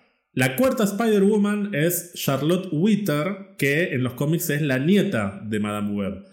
Pero como Dakota Johnson tiene 34 años, claramente no va a estar este personaje en la película. Así que en lugar de tener a la cuarta Spider-Woman, tenemos a Anya Corazón, que es el nombre civil de un personaje conocido como Araña o Spider-Girl, entre otros nombres. Es un personaje que en los cómics también tiene poderes místicos, al igual que, mm, la querida Matty. En este caso los recibe a través de un tatuaje de un tipo de la Spider Society, que de hecho en Across the Spider-Verse tenemos una versión de, de la Spider Society. Es un personaje latino, es mitad mexicana y mitad puertorriqueña y en esta película va a estar interpretada por Isabela Merced, que es una actriz estadounidense con ascendencia peruana. No es ni mexicana ni puertorriqueña, pero no importa, porque somos todos más o menos lo mismo. Los latinos somos todo lo mismo. Exactamente. Isabela Merced se ha lucido en películas como Transformers The Last Night, Sicario Día del Soldado, Sweet Girl con nada menos que Jason Momoa y fundamentalmente ha sido la protagonista de Dora y la ciudad perdida de oro o Dora and the Lost City of Gold, lo traduje en vivo, no sé si se llama así literalmente en español. Yo no la he visto, pero vos me dijiste que mm, escuchaste cosas positivas de la película de Dora, como que es una, una versión medio paródica Sí, de la serie de televisión. Sí, es cierto. La tengo que ver. Antes de ver Madame Web voy a ver la película de Dora porque es la única mm, de, de las Madame Webs que no conozco tanto, Isabela Merced, y tengo ganas de ver qué onda. no se vio mucho. Esa es la que le dice, You lived in my building. Vos me querías convencer de ver esta película y cada vez que citas al tráiler yo me quiero pegar un tiro. Eh, no se ve tanto el tráiler de esta muchacha y también por una cara que me da mucho cringe cuando la enfocan. Mucho cringe. Muchis. El problema es que me va a dar un cringe esta película. Pero a ver, las Marvels no te dieron cringe. Ellas como personajes. Al margen de la película, ellas te gustaron. Sí, pero hay, Entonces, ¿por qué te tienen que dar cringe ellas? hay una cuestión de producción, me parece, detrás. Yo te hago cada pregunta también. Sí, o sea, porque cuando la película está bien hecha, vos te comes que hacen un superhero landing y, y que mira para adelante con cara de mala. Cuando la película está hecha así, y Pero no sabés si la película está bien hecha o no. Yo estoy pensando en ese video de, de TikTok que circuló mucho en las últimas semanas, que aparece Madame Web, el título, eh, como en un scroll de izquierda a derecha, y van apareciendo diferentes escenas mientras pasa el título, Ay, sí. y de repente en una de las E cae el personaje del villano y explota. No sé por qué. Pero bueno, al margen de eso, que es un material publicitario de marketing, por ahí la película tiene una calidad decente. Pero bueno, ¿cuál de estas Spider-Women te entusiasma más? Me atrevería a decir Julia Cornwall yo le voy a decir Julia Carpenter. Sí, Julia Carpenter, definitivamente. o Sidney Sweeney, más fácil. Cindy Sweeney. La Spider Sweeney es la que más me. Acá estoy viendo una imagen promocional de esas que se filtraron en Japón. ¡Qué boludo! ¡Qué boludo! ¿Cómo puede ser que se te escape eso? ¿Cómo puede ser? Eh, que se le escapó a Pepsi, me parece, no me acuerdo a qué marca, que antes de que salga cualquier imagen promocional sacaron una foto con el traje puesto de Madame Web. Bueno, pero esas cosas siempre se filtran. la- las fotos de, de los jueguitos, las fotos, o sea, de los muñequitos, Sí, los cierto, vasitos, o sea, todo eso siempre circula. Gran momento fue cuando aparecieron las imágenes de las Spider-Women, incluyendo Dakota con el traje de 50 sombras de web. ¡Ay, la puta madre! Que hay que decir que le queda espectacular, le queda. Es una bomba Dakota. Pero la cara está. Sí, la cara es polémica, porque la cara está como. Está como. ¿Qué le pasa? ¿Qué, qué le pusieron? Le hicieron un Photoshop medio raro, no sé si es la peluca o qué, tiene algo medio raro. Está medio Moria. Hay otros actores en esta película, entre ellos el gran Adam Scott, protagonista de una de las mejores series del momento que es Severance. También está Emma Roberts, iconiquísima actriz de American Horror Story y otras series y películas. No vamos a hablar de sus potenciales personajes, primero porque no están confirmados y segundo porque falta muy poquito para que se estrene la película. Ya tendremos la oportunidad de hablar de lo que nos pareció con spoilers. Pero bueno, decíamos la pregunta del millón de Madame Web. ¿Va a aparecer Peter Parker? ¿Qué versión de Peter Parker va a aparecer? ¿Va a aparecer Tobey Maguire? ¿Va a aparecer Andrew Garfield? ¿Va a aparecer Tom Holland? Yo tengo una info que no sé si es lo que vos me que- no me querías decir antes, calculo que no. Pero es que esto no pasa en el mismo universo ni que Venom ni que nada de lo anterior que vimos. Eso yo ya lo, ya lo dije, o sea, dijeron que es un universo standalone. Igual siempre hay que tomarlo medio con pinzas, porque a veces la gente del equipo de producción dice estas cosas y, y no saben muy bien lo que están diciendo. No, sobre todo en Sony. Entonces, por ahí lo que tratan de decir es que la película no tiene referencias a Venom y Morbius, pero sí es el mismo universo. O por ahí no, por ahí es otro universo. Yo lo que decía es que lo que en esta película se plantea como visiones, yo creo que eventualmente se van a terminar convirtiendo en universos. Y esto es muy simple para cualquier persona que consuma productos de Marvel. teniendo Loki, teniendo What If, teniendo tantos productos que hablan de qué es el multiverso, si algo es posible, tiene que haber un universo en el que ese algo existe. Entonces, el tráiler arranca con Cassie Webb teniendo una visión de las chicas siendo asesinadas en una, una especie de dinner, de diner al costado de la ruta, un restaurante. Y luego ella se supone que va a detener ese evento. Yo creo que eventualmente el lore de esta película va a sentar las bases de que esa visión que ella tuvo es un universo paralelo.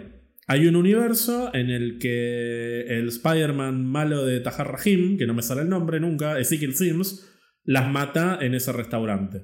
De la misma manera que hay un universo en el que las mata en Grand Central Station. Y así con cada una de las visiones que ella tiene va a llegar un momento en el que ella se va a volver tan poderosa que no solo va a tener las visiones que conciernen a los personajes arácnidos, a los totem araña, sino que directamente va a poder comunicarse con esos mundos alternativos, incluyendo potencialmente los de los Spider-Man que ya conocemos, y definitivamente, si efectivamente están en universos distintos, el universo de Venom y Morbius. O sea, tranquilamente puede conectarse con ellos y por eso no me parece trascendental que esté o no esté en el mismo universo que Venom y Morbius. Es el Spunk, es el mismo. Es la misma saga, la misma franquicia.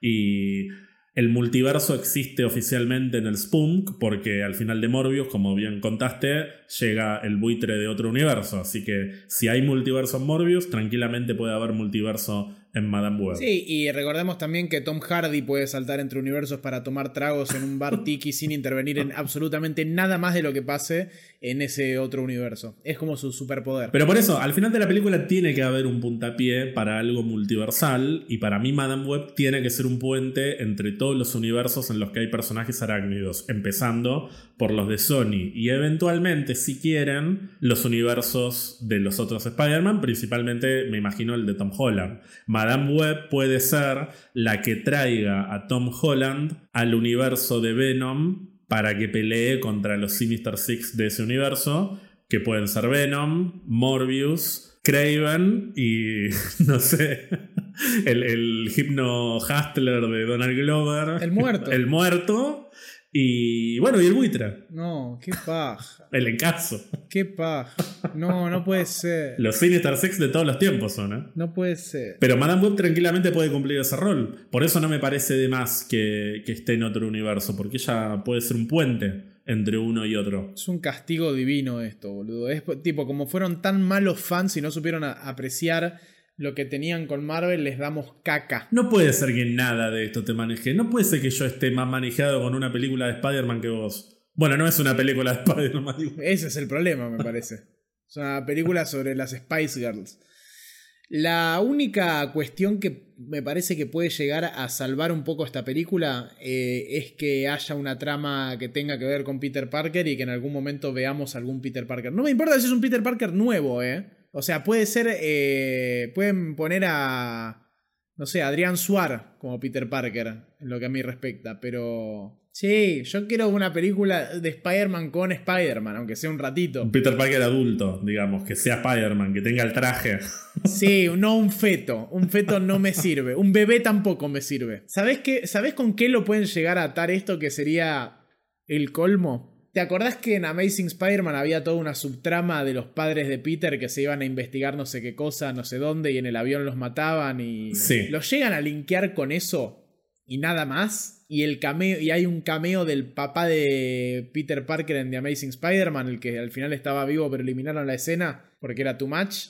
Y ya está. ¿Y eso no te gustaría? No, para nada. Para nada. Y pero te conectaría con tu Spider-Man favorito. Sí, con el aspecto más choto de mi Spider-Man favorito. Bueno, eh, háganse cargo. O sea, tanto te gusta Andrew Garfield, viene con el paquete. eh, las dos películas ¿Y que qué hizo. paquete? Una de las cuales me parece una porquería. Sí, es cierto. Es cierto. Tenés un buen A punto. mucha gente le encanta, todo bien con la gente que le gusta Amazing Spider-Man 2. A mí no me gusta. Y el Andrew Garfield Spider-Man que conocemos es ese. O sea, no es solamente lo lindo que es Andrew Garfield y lo carismático que es con Emma Stone. Es también todas esas subtramas de mierda que tiene esa saga. Así que háganse cargo. Ustedes, los Andrew Garfieldistas. Me- También me, me hago cargo, me hago cargo. No sería lo peor que le puede pasar a esta película linkear ahí con lo de Andrew Garfield. Digo que sería lo peor que le puede pasar a, a el universo de Andrew Garfield que esta película conecte por ahí. Porque la contaminación es total. No es que está conectando con un aspecto positivo. Es como que se junta el hambre y las ganas de comer y te dan como el, el- el eslabón más débil de toda la cadena de conexiones que puede haber. Está bien, o sea, vos querés. O sea, tus expectativas son realistas. Vos querés una película que está prácticamente confirmado que no va a suceder. Sí. Entonces. O una comedia. Es que yo creo que voy a elegir conscientemente ir a ver una comedia. Creo que es lo más sano. La escena del tráiler en la que Cassie Webb le explica a las Madame Webbs que ella tiene visiones. Y no me acuerdo si es eh, Isabela o Celeste que le revolean una botella o algo, eh, o una piedra, y no lo esquiva. Y le dice, ay, ¿por qué no viste esa visión? Ah, that's not how it works, le dice Dakota. ¿Eso te causó gracia? No, me dio cringe. Bueno, porque esa es la vara de- Claro. del humor de la película. Claro, claro, claro, pero no entendés, no, no va a ser humor de risa, va a ser humor de taparme la cara y decir no puedo creer que estén haciendo esto en una película, no puedo creer que esté viendo esto en el cine. Para mí, estás poniéndole demasiada expectativa a que la película te dé vergüenza ajena y te va a sorprender con que no va a ser tan mala. Ojalá, sería al, al contrario de lo que pasó con Morbius. Vos fuiste a ver Morbius esperando que realmente fuera Algo. la introducción de un antihéroe legendario con elementos de terror y suspenso. No, legendario no, esperaba algo, algo. Bueno, Lorenzo Di Buenaventura te está prometiendo un thriller de suspenso con Madame Web. Tal vez medio tipo True Detective al final, y por eso usan la misma canción. Revería una quinta de True Detective con Dakota y Sidney. Como dos detectives. Lo único que le falta. ¿Sabes qué es lo peor de todo? Que no importa qué tan buenas actrices sean, yo creo que en esta película va a parecer que actúan como el recontraorto. Es que en el tráiler parece que actúan como el recontraorto todas. Sí, sí, sí. Todas. Por eso. La que menos parece actuar como el orto es Sidney Sweeney, pero lo compensa con la peluca espantosa que le pusieron, que es imposible de ignorar. Entonces, todo parece medio de, de cotillón. Qué bronca. Qué bronca que Sony podría estar poniendo su guita en hacer una película eh, sobre Andrew Garfield.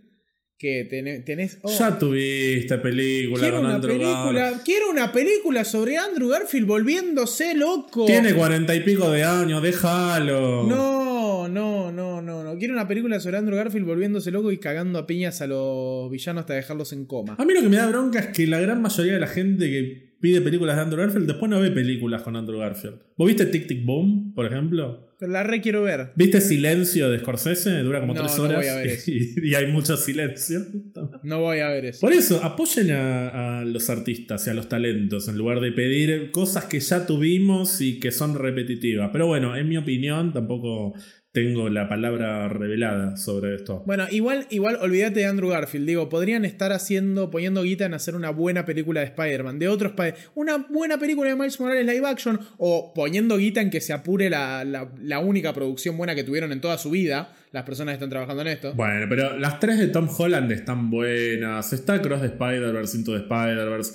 Hay buenos productos de Spider-Man. Tampoco es que es todo. Bueno, pero es que estos tipos deberían ir, tocarle la puerta a Kevin Feige y decirle, perdón Kevin, nos confundimos, no deberíamos eh, ser enemigos, deberíamos ser amigos y ustedes deberían quedarse con todos los derechos de Spider-Man y darnos nada más una muy baja porción de lo que se recaude con las películas. Bueno, bienvenido al capitalismo, ¿no? Es, es imposible que pase eso. Pero si recaudan menos haciendo esta mierda. Para mí de algo les sirve. Posta que deben lavar guita o algo. Les viene bien hacer estas, estas cosas. Y yo tengo confianza. Tengo confianza en SJ Clarkson, en su equipo de, de- de talentos creativos, en las chicas, en todas. Yo estoy, estoy entusiasmado de verdad por ver Señora de Internet. Falta apenas una semana. El episodio en el que hablemos de Madame Web va a ser inolvidable. Es muy probable que vos no estés para variar, pero bueno, no importa. No, ¿por qué? Por, por la, por el proceso... Y tenemos que coordinar algunas cosas que lo que hablamos fue apocalíptico, pero yo ya estoy acostumbrado, no pasa nada. Si podés estar, estás. No, no, bueno, me haré, me haré el espacio. me haré el Bueno, espacio. veremos, veremos si te podés acomodar.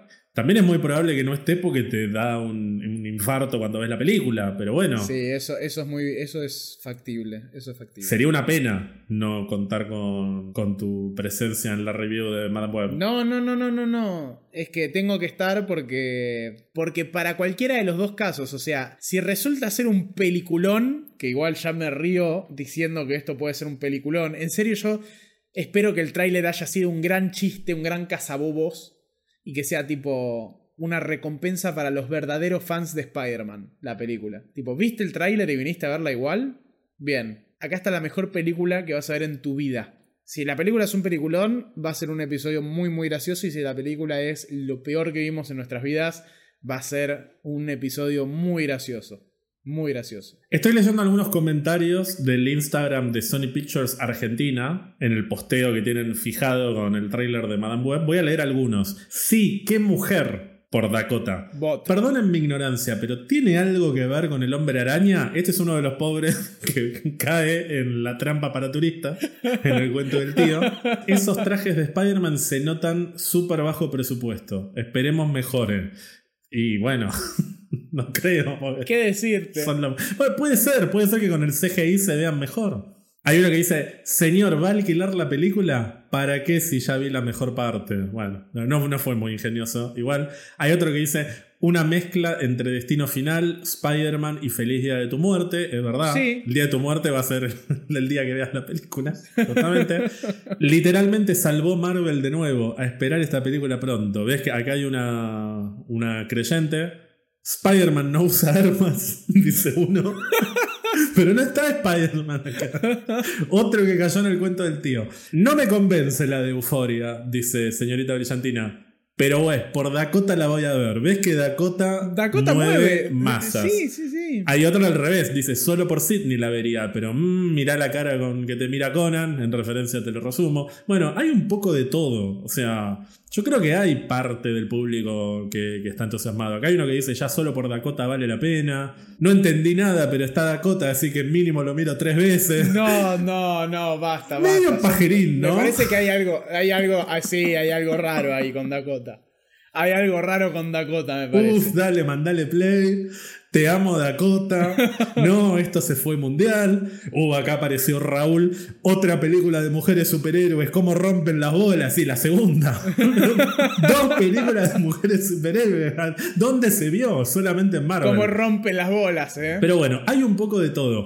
No me quiero despedir sin antes mencionar el, el escándalo de los últimos días, que no está confirmado, pero viste que según algún que otro insider, Dakota Johnson, una semana después del estreno del tráiler de Madame Web, despidió a sus representantes y a, a la agencia creativa que la representaba. Excelente. Supuestamente porque se había defraudado con, con lo que pasó con el tráiler y porque ella tenía entendido que iba a estar en una película de Marvel de verdad, a lo cual yo me pregunto, es todo muy gracioso y, todo lo que quieras, pero también hay que hacerse un poco cargo, chicos, o sea, Dakota no, no, no sabe googlear, ¿de verdad Dakota no sabía que iba a estar en una película de Sony, del Spunk, y no de Marvel Studios? O sea, no pueden ser tan tarados los actores. Por eso no creo tanto en estas noticias. Yo creo 100% y creo que Dakota es medio, medio, medio, medio cortina. O sea, tenemos un antecedente de esto, que es Matt Smith en Morbius,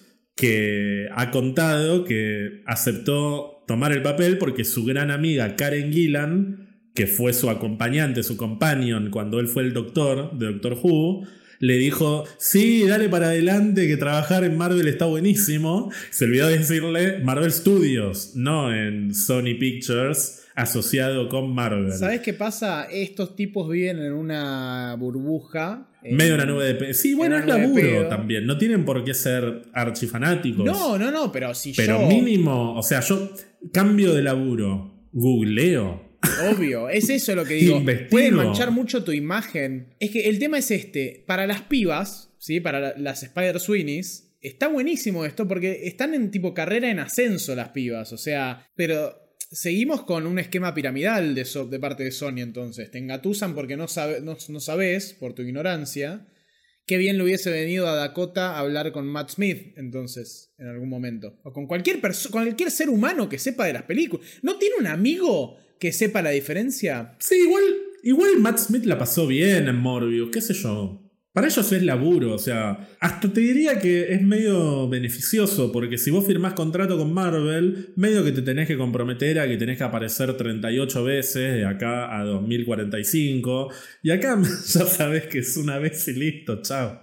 Salvo que la película sea un exitazo, que no lo descarto, no lo descarto porque yo le tengo fichas y además, como acabamos de comprobar, Dakota mueve. Dakota mueve y Dakota despidió a su manager a los pocos días de que se estrenó el tráiler también. O sea, no le está dando un mensaje muy esperanzador a sus fans, tipo, vayan a ver esta película. Bueno, cuando filmó la película le gustó. No le gustó el tráiler, evidentemente, pero el proceso le gustó, así que confiemos.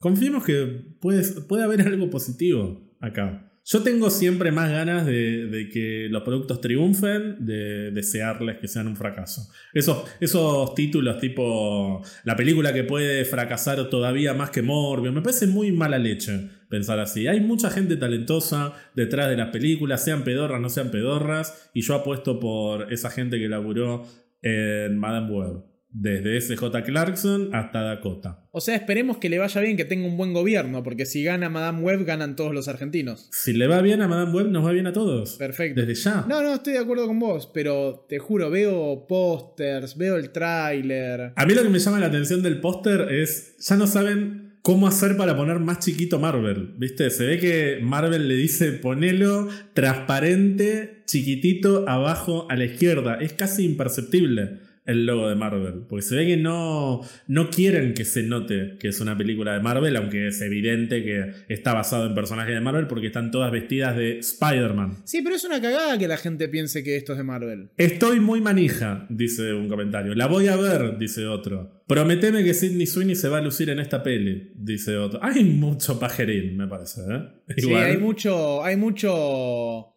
¿Cómo es? Si así está la cola, no quiero saber cómo está el tráiler. Ya quiero verla en IMAX, dice uno por acá. La mejor pelea que vi en mi vida será mejor que de Marvels. Creo que hubo más gatos que acción. Esto es re genial. No sé si está haciendo... No sé qué parte es irónica y qué parte no. Pero bueno. Quiero que sea real el rumor de Miguel Ojara y también que hagan referencia de los tres Spider-Man. Bueno, yo le diría a este que se tome un, un té y, que vaya preparado para no, para que no va a pasar esto. Se nota que va a ser una película malarda, dice acá uno con muy malas energías. ¿No habré puesto yo ese comentario? Va a ser muy buena la peli, le tengo mucha fe, es mi opinión. Bot. Dice acá el amigo Renzo. Nada, yo confío. Yo confío en Madame Web y estoy ansiosísimo. Y ojalá podamos charlar de esta película en la review correspondiente. Mientras tanto, si alguien quiere ponerse en contacto contigo, ¿cómo pueden hacerlo? Pueden encontrarme en Instagram en arroba o en eh, lo que sería Twitter en arroba jansilver todo junto. A vos, Ger, ¿dónde te pueden encontrar? Todo por Sidney Sweeney, me gusta lo que veo, dice acá otro comentario. A mí me encuentran en arroba ger-alonso- la voy a ver, aplauso, aplauso, aplauso, aplauso, dice acá otro chico. Por Sidney todo, sin Sidney nada. Pregunta acá un pobre cristiano, ¿Tom Holland y Tom Hardy aparecerán? Sí, los dos, los dos van a aparecer al final de la peli. DC Cinema, tira una por acá. Otra película de los personajes de Spider-Man sin Spider-Man, dice alguien que debe ser oyente de Pizza Birra Marvel. Jessica Jones Vibes, dice uno por acá, y tiene sentido porque la dirige SJ Clarkson, que también dirigió Jessica Jones. La voy a ver, parece buena la película, dice uno, pero dice parece, como, como parece usted que está sentado.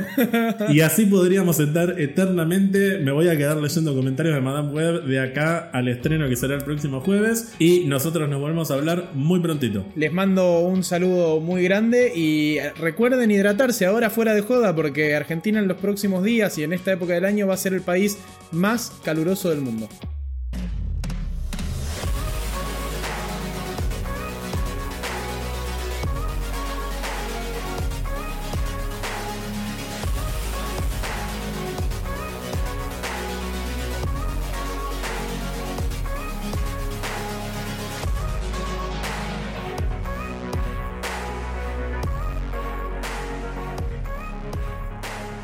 Recuerden seguirnos en Instagram, Twitter y Twitch para mucho más contenido.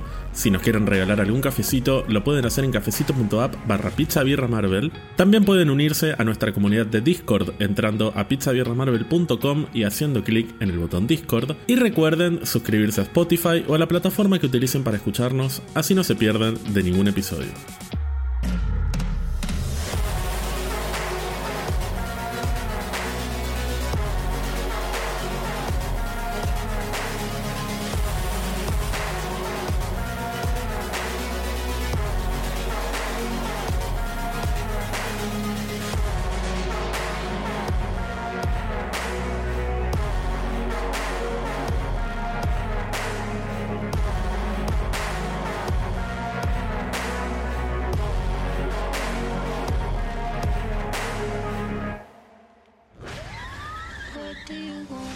Soñando en Dakota Johnson diciendo que voy a ver más de una vez la película. Dakota, hago todo lo que quieras, dice uno por acá. Eso es uno que se quedó con 50 sombras de Grey medio mal. Manija, quiero más de este universo Sony, dice otro que no está haciendo irónico. ¿Cómo le gusta comer caca, eh? Estoy tan acostumbrado a que las películas de Sony me decepcionen que el hype lo tengo muy abajo.